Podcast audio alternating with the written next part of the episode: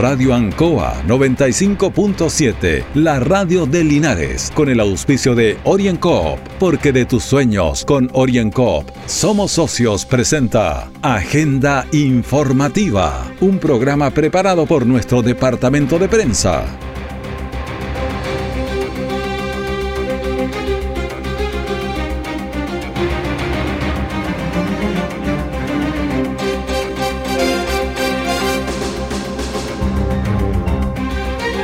Bienvenidos a esta emisión de día viernes 9 de abril de Agenda Informativa a través del 95.7 y todas las plataformas digitales de Radio Ancoa con don Carlos Agurto en la coordinación. Salud Primaria apoya a Hospital de Linares en el aspecto de la pandemia.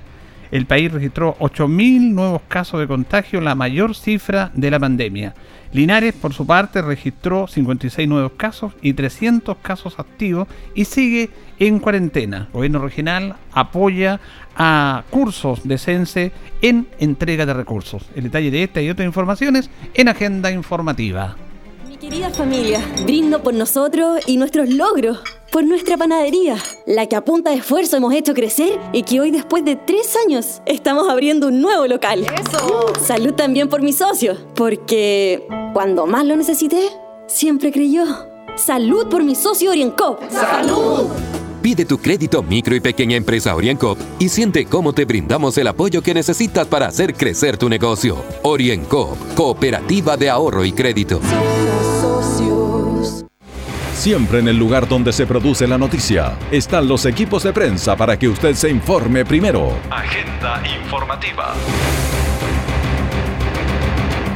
Bien, agenda informativa. Vamos a establecer un contacto con el diputado Jaime Naranjo Ortiz para que nos cuente temas legislativos. Ha estado bastante la agenda legislativa muy importante en esta semana. El tema del IFE, el bono, ¿qué pasa con el 10%? Lo tenemos en línea. ¿Cómo está, diputado? Muy buenos días, don Julio. Un gusto saludarlo como siempre a usted y un saludo muy cariñoso a toda la gente que nos está escuchando. Bueno, tuvieron una agenda legislativa bastante potente ustedes, fundamentalmente ya se cambió las elecciones, va el tema de este apoyo del gobierno, que ha habido algún debate, que se amplió un poquitito, eso ya está listo, ¿por qué no nos cuenta? Mire, don Julio, yo creo que la situación sanitaria del país eh, está llevando al gobierno a flexibilizar sus posiciones en relación a las ayudas sociales. Eh, sin embargo, hay que ser claro y preciso también lamentablemente no ha existido una armonía, una coordinación, como lo he señalado en reiteradas ocasiones, entre la estrategia sanitaria y la estrategia económica. Claramente las medidas que son un paso, y hay que reconocerlo, son todavía insuficientes para que, digámoslo en términos bien simples, para que la gente se pueda quedar en sus casas y no salir a laborar y a trabajar, porque en eso se consiste esto.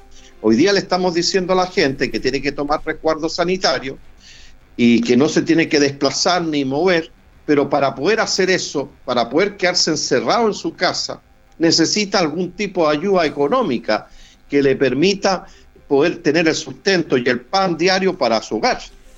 Pero lamentablemente, eso que parece tan obvio, lamentablemente el gobierno no ha sido capaz de lo que nosotros hemos llamado hacer una renta, un ingreso universal, es decir, sin exclusiones de ninguna naturaleza, porque se generan muchos requisitos y, eso abunda en que mucha gente quede fuera de, poder acceder a estos beneficios. Y eso los obliga, estando en una situación sanitaria riesgosa, tener que salir a trabajar, porque de, qué otra manera viven. Por eso nosotros no nos cansaremos de decir que aquí lo que se requiere es entregar un ingreso universal, sin restricciones de ninguna naturaleza. Pues bien, dicho aquello, esta próxima semana, a raíz justamente de que las ayudas del gobierno han sido insuficientes, vamos a votar definitivamente el tercer retiro en la Cámara de Diputados. Y la impresión que yo tengo, porque incluso son los propios parlamentarios de gobierno los que están señalando lo mismo que nosotros estamos diciendo, que las ayudas son escasas, ellos yo creo que van a votar a favor también del tercer retiro. Por consiguiente, el próximo jueves probablemente para mucha gente que ve en el tercer retiro eh, su salvación, la ayuda que necesita para enfrentar la crisis, probablemente le vamos a poder entregar una buena noticia. Yo formo parte de la bancada del tercer retiro y creemos que tenemos ya los votos, 203 votos para ser bien precisos, para que esta iniciativa se pueda aprobar el próximo jueves. Dicho aquello, don Julio, ¿qué es lo que tenemos hoy día? ¿Qué es lo que la gente puede acceder? ¿A qué tipo de beneficio? Pues bien, a partir del 8 de abril y el 18 de abril, la gente que no ha recibido apoyo económico, que está por debajo del 80% de una realidad, podrá postular al aporte del ingreso familiar de emergencia. ¿ya? Y ese aporte del ingreso familiar de emergencia, esta vez el aporte, la cantidad de dinero que se entrega se ha dividido en dos categorías. Uno, las comunas que han estado en fase 1 y fase 2 entre el 25 de febrero y el 31 de marzo van a recibir 100 mil pesos de aporte por cada miembro familiar que esté registrado en la ficha de registro social de hogar. Y las comunas que han estado en fase 3 y 4 van a recibir 50 mil pesos por cada miembro registrado familiar en la ficha de registro social de hogar. Este eh, eh, eh, aporte, tanto de 100 mil pesos para las comunas que han estado en la fase 1 y 2, o el aporte de 50 mil para las comunas que han estado en fase 3 y 4, va a ser automático para todas aquellas personas que recibieron el sexto aporte, es decir, el que se pagó en octubre, o bien que reciben el subsidio familiar. Esa gente no tiene que postular. De tal manera que eso, un aporte importante, no nos olvidemos que el aporte del ingreso familiar de emergencia va dirigido principalmente a la gente que tiene trabajos informales, porque para los trabajos formales, para la gente que tiene trabajos formales, aprobamos nosotros lo que se llama el, bono clase media y el préstamo solidario, que es la gente que tiene contratos laborales o que ha tenido contratos laborales o bien tiene una relación de honorario con determinados trabajos que ella desarrolla. Esa gente que tiene contratos formales va a poder postular en la plataforma de impuestos internos que se abre la próxima semana. Va a tener una plataforma especial de impuestos internos donde la gente con su RUT va a poder colocar su RUT ahí y ahí le van a decir acaso ella puede o no puede acceder a los, al bono de clase media o al préstamo solidario.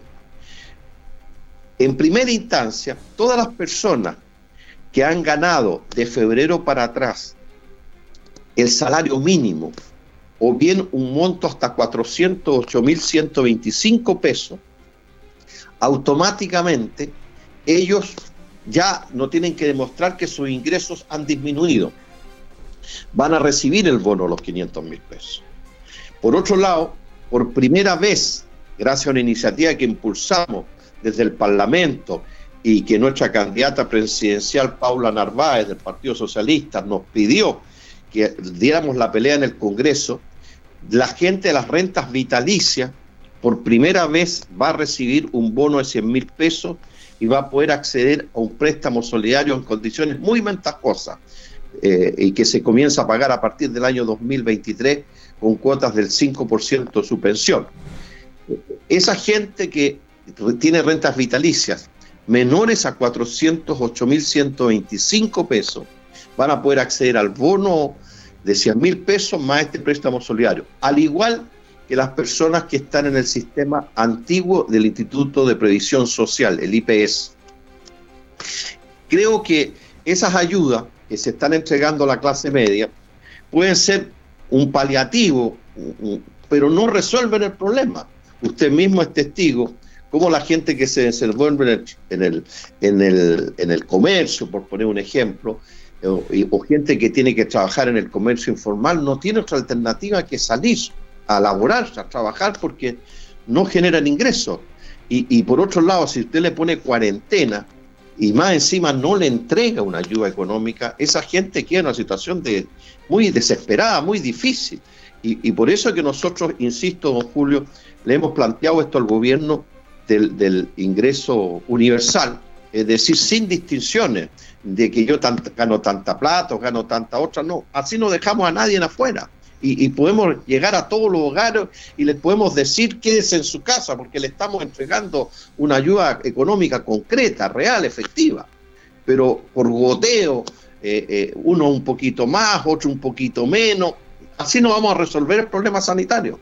Y el problema sanitario solamente se resuelve si efectivamente la gente se queda en sus casas y no hay movilidad en, las calles, eh, la gente no tiene que salir a trabajar, no tiene que tomar transporte público, es decir, es la única forma, es lo que lo han hecho otros países, pero aquí lamentablemente el gobierno no ha querido entender y parece que no va a entender y eso explica la alta cifra de contagiados y de muertos que estamos teniendo. Eh, por último, diputado, entonces usted dice que el jueves estaría votando la posibilidad del tercer retiro, el 10% en la Cámara. Efectivamente, el, tercer retiro del 10% el día jueves, eh, vamos a empezar la discusión el día miércoles eh, en la sala y ya está fijado el día jueves para el día de la votación propiamente tal. Así que yo espero eh, y darle una buena noticia a tanta gente que sabe que esa es la única alternativa que están teniendo de poder recibir algún tipo de recurso, ya que lamentablemente el gobierno del presidente Piñera los ha ignorado absolutamente durante toda la pandemia. Le agradecemos al diputado Jaime Naranjo esta información importante del aspecto legislativo y la expectativa que tiene la comunidad, los que no han recibido ningún apoyo, como dice usted, eh, de la votación del próximo jueves sobre el posible tercer retiro del 10%. Gracias, diputado. No, gracias, don Julio. Un gusto saludarlo a usted, como también a toda la gente que nos ha escuchado. Un abrazo. Hasta luego. Orienco está presentando Agenda Informativa en Ancoa, la radio de Linares. Mi querida familia, brindo por nosotros y nuestros logros, por nuestra panadería, la que a punta de esfuerzo hemos hecho crecer y que hoy después de tres años estamos abriendo un nuevo local. ¡Eso! Salud también por mis socios, porque cuando más lo necesité, siempre creyó. Salud por mi socio Orienco. ¡Salud! Pide tu crédito micro y pequeña empresa OrienCop y siente cómo te brindamos el apoyo que necesitas para hacer crecer tu negocio. OrienCop, Cooperativa de Ahorro y Crédito. Nuestra central de prensa está presentando Agenda Informativa en el 95.7 de Radio Ancoa. Bueno, y en esta pandemia también siempre son importantes los aportes. Nunca van a ser suficientes los aportes para los momentos complejos que estábamos diciendo, aparte del gobierno, lo que ha hecho la parte comunal, pero también el gobierno regional ha inyectado algunos recursos en este aspecto. Se lo vamos a preguntar al consejero regional Rodrigo Masilla sobre este aporte que ha ingresado el gobierno regional para los cursos CENSE. ¿Cómo está, don Rodrigo? Hola, muy buenos días, don Julio. Gusto saludarlo. Muy bien, bueno, muy contento porque de alguna manera estamos tratando de contribuir a en, ayudar a, en esta situación tan compleja y tan complicada que estamos viviendo todas las chilenas y chilenos, y en particular acá las maulinas y maulinos. Bueno, felizmente el gobierno regional hizo una aprobación de más de 1.600 millones para traspasar al Servicio Nacional de Capacitación y Empleo CENSE, para que en una modalidad lo más especial posible pueda, digamos, eh, pueda eh, realizar algunos cursos que yo espero además que sean cursos muy express, ¿no?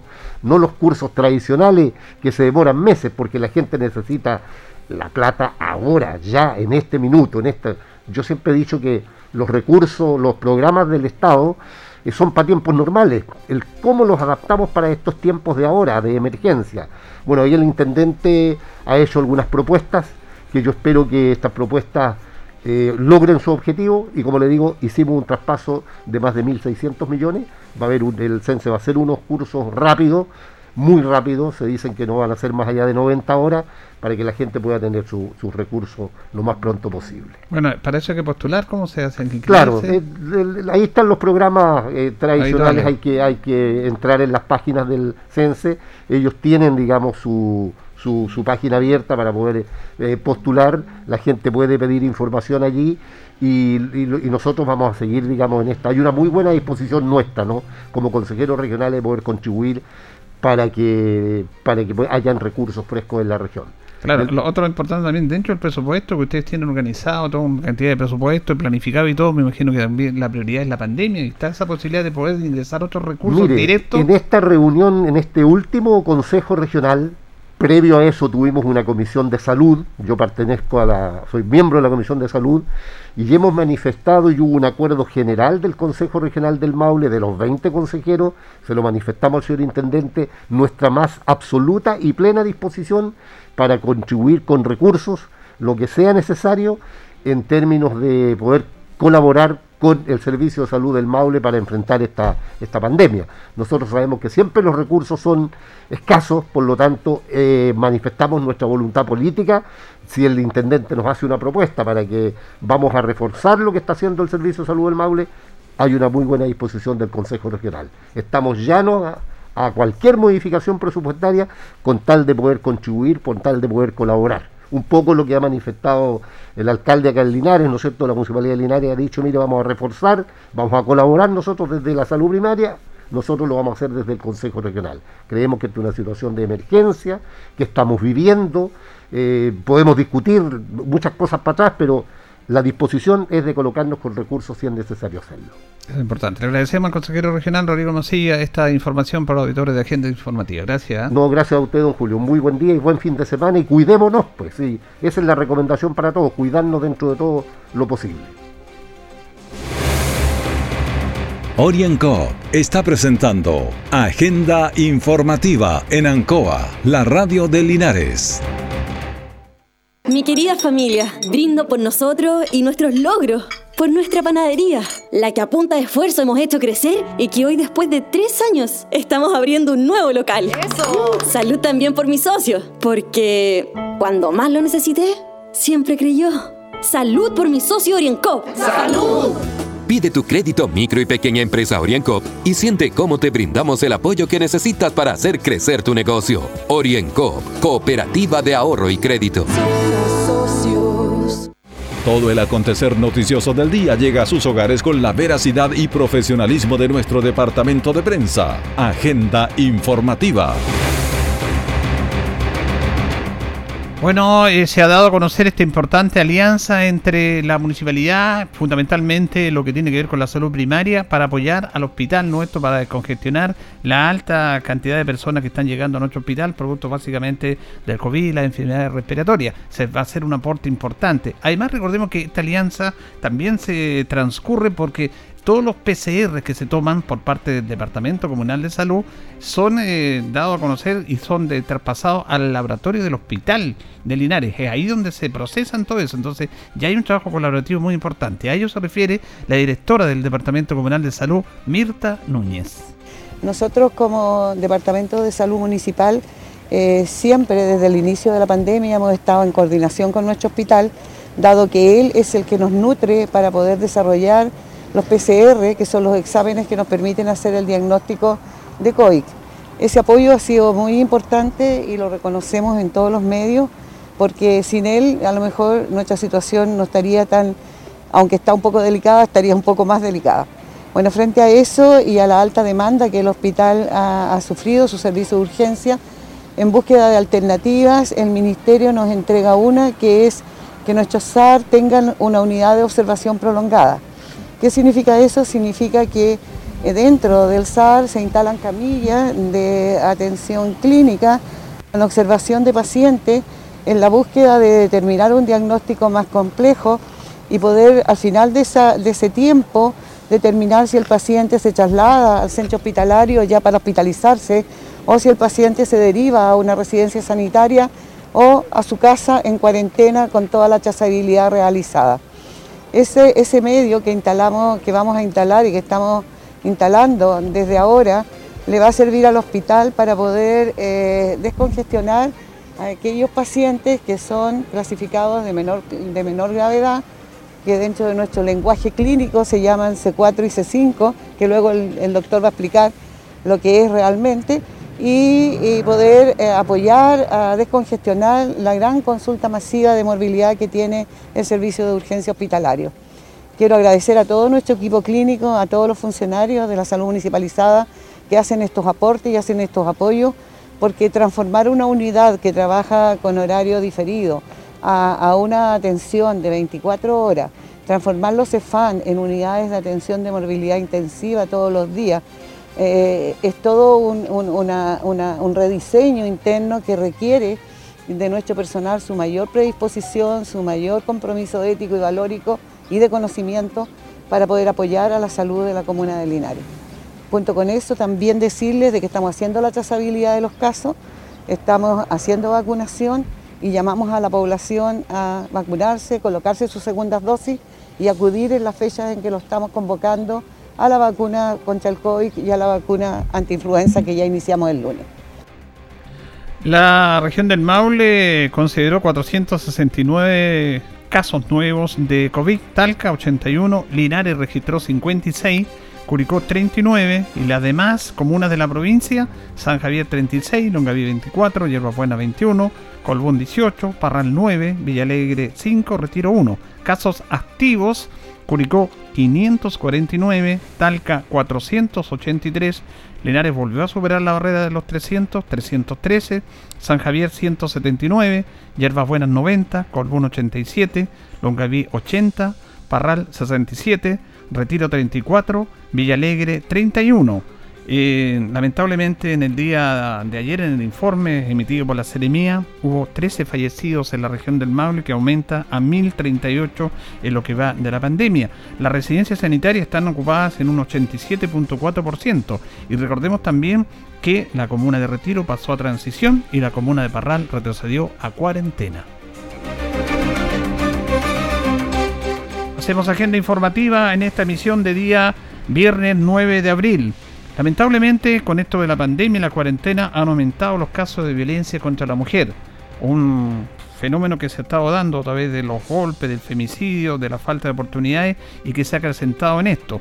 Jorge Guzmán, Ceremi de Gobierno, se refiere al compromiso por la igualdad de derechos de hombres y mujeres y también estar en contra de la violencia hacia la mujer. Compromiso absoluto por la plena igualdad de derechos, deberes y oportunidades entre hombres y mujeres y por cierto que tenemos también el compromiso de erradicar cualquier tipo de violencia contra la mujer.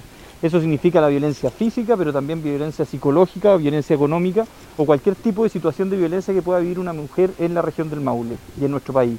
Y es por ello que hoy día en pandemia se incrementan los hechos de violencia. Vemos situaciones producto de, las cuarentenas que eventualmente pueden constituir violencia y lo que queremos es que la gente, que las mujeres se sientan acompañadas, se sientan orientadas. Por eso el número 1455 del Ministerio de la Mujer está disponible no solamente para denunciar hechos de violencia, sino que también para buscar orientación. Hay personas que pueden estar viviendo violencia y quizás no la han identificado como tal. Por tanto, es muy importante que reciban esa orientación y poder activar todos los protocolos y todos los procedimientos de apoyo para aquellas mujeres que puedan verse como víctimas de estas situaciones. Ahora, en este mismo aspecto también eh, se le pregunta al Ceremi de Gobierno que las mujeres no denuncian. ¿Por qué no denuncian las mujeres? Nosotros hemos sostenido mesas con, grupos y, agrupaciones femeninas que nos dicen que tienen bastantes eh, motivos por los cuales no denunciar, por el miedo a la represalia, porque creen que puede que no, no se produzcan los efectos esperados y también porque de repente sienten una doble victimización, que al hacer la denuncia quizás no les vayan a creer. Y es por ello que también hemos trabajado fuertemente con carabineros, hemos trabajado fuertemente con el Ministerio para actuar con protocolos establecidos y poder eh, orientar y apoyar de la mejor forma posible a cada una de las mujeres que recurran a estas instancias de denuncia. Ya es la un hecho la postergación de las elecciones de gobernadores, constituyentes, alcaldes y concejales para el 15 y 16 de mayo, que quedó establecido, pero eso va a tener que verse de acuerdo a cómo vaya evolucionando la pandemia y fundamentalmente los casos. Vamos a escuchar a la candidata a constituyente Patricia Laura que se refiere a este tema del cambio de las elecciones. Es algo que nos tiene todos a la espera de ver qué es lo que va a suceder ya en las próximas horas, próximos días, pero como bien dice usted, eh, hasta el momento hay consenso en que la suspensión o postergación, mejor dicho, de la fecha de las elecciones es necesaria. Lo más probable, casi seguro, es que vaya a quedar para el 15 y 16 de mayo y ahora tenemos que esperar qué es lo que va a suceder con el periodo de campaña hasta que llegue la fecha de las elecciones. ¿Cómo, cómo lo toman eso ustedes como candidato? Bueno, para nosotros como candidato esto sin duda significa un cambio, hay que reorganizar presupuestos, ciertos planes de trabajo, entre otros. Pero como siempre lo que está primero es la salud de los chilenos y sobre todo de los maulinos, uno tiene que irse adaptando y estar a la espera de lo que venga para poder reorganizar la campaña. Dentro del recorrido que hacen ustedes, dentro de lo que se puede con pandemia, ¿la gente tiene interés en ir a sufragar? ¿Cuál es la percepción que tienen ustedes? Sí, hay personas que están, yo diría que la mayoría, que están muy motivados con el proceso y con cumplir el deber y el derecho también cívico a poder votar. Pero la verdad es que hay una intranquilidad en la población respecto a cómo se está comportando esta pandemia. Se ve muy pronto haberlas hecho ahora este fin de semana. Por tanto, esperamos que ya para mayo, que es la fecha que se pronostican que se puedan hacer, tengamos más inmunidad adquirida a través de las vacunas también y sobre todo el autocuidado de las personas que nos permita realizar el proceso eleccionario de una manera segura. Ahora también esto va paralelamente, que no lo quisiéramos a lo económico, a las familias confinadas, con la cuarentena, que tienen que vivir el, vivir el día a día. También es un tema no menor que me imagino que los tiene preocupados ustedes. Sí, por supuesto. El tema de la cuarentena es un eh, fenómeno que afecta sin duda a toda la sociedad, porque sabemos que es necesario para reducir la movilidad y los contagios de COVID-19, pero ha golpeado fuertemente a la economía, sobre todo familiar, a quienes tienen negocios independientes, que tienen que realizar labores que dependen normalmente de su propio esfuerzo. Por tanto, eh, creemos que es muy importante que las autoridades puedan apoyar de esta manera con distintos como lo que se está, por ejemplo, ahora discutiendo en el Congreso, así como también a nivel comunal, que tengamos alcaldes comprometidos con lo que se viene, porque pandemia tenemos para mucho rato. Por eso es muy importante que podamos trabajar con candidatos que tengan esta proyección y que tengan el conocimiento de cómo se puede enfrentar de mejor manera tanto con los recursos municipales como regionales. Muy bien, entonces ya en ley esto del cambio de las elecciones y la preocupación de todos de las cuarentenas. Linares que ya entra a la sexta semana de cuarentena, se aumentaron los casos lamentablemente y vamos a esperar que esto evolucione de la mejor manera. Recordamos que se está vacunando contra la influenza en el gimnasio Ignacio Carrera Pinto, gimnasio lateral. Eh, las personas que tienen que vacunarse son las personas, los niños menores, las embarazadas, los adultos mayores y las enfermedades, las personas que tengan enfermedades crónicas. Sí tienen que tener sus dos dosis de vacuna del COVID aplicadas. Y 14 días después de la segunda dosis se pueden vacunar contra la influenza. Eh, de todas maneras, cualquier información ahí en el gimnasio y es un proceso bastante rápido y expedito. Estamos llegando al final de una nueva emisión de Agenda Informativa de este día viernes 9 de abril en Radio Ancoa junto a don Carlos Agurto en la coordinación. Le agradecemos eh, la sintonía y siga en Radio Ancoa en cada momento, música, información y noticias. Radio Ancoa 95.7, la radio de Linares, con el auspicio de OrienCoop, porque de tus sueños con OrienCoop somos socios, presentó Agenda Informativa, todo el acontecer noticioso del momento preparado por nuestro departamento de prensa. Radio Ancoa, por la necesidad de estar bien informado.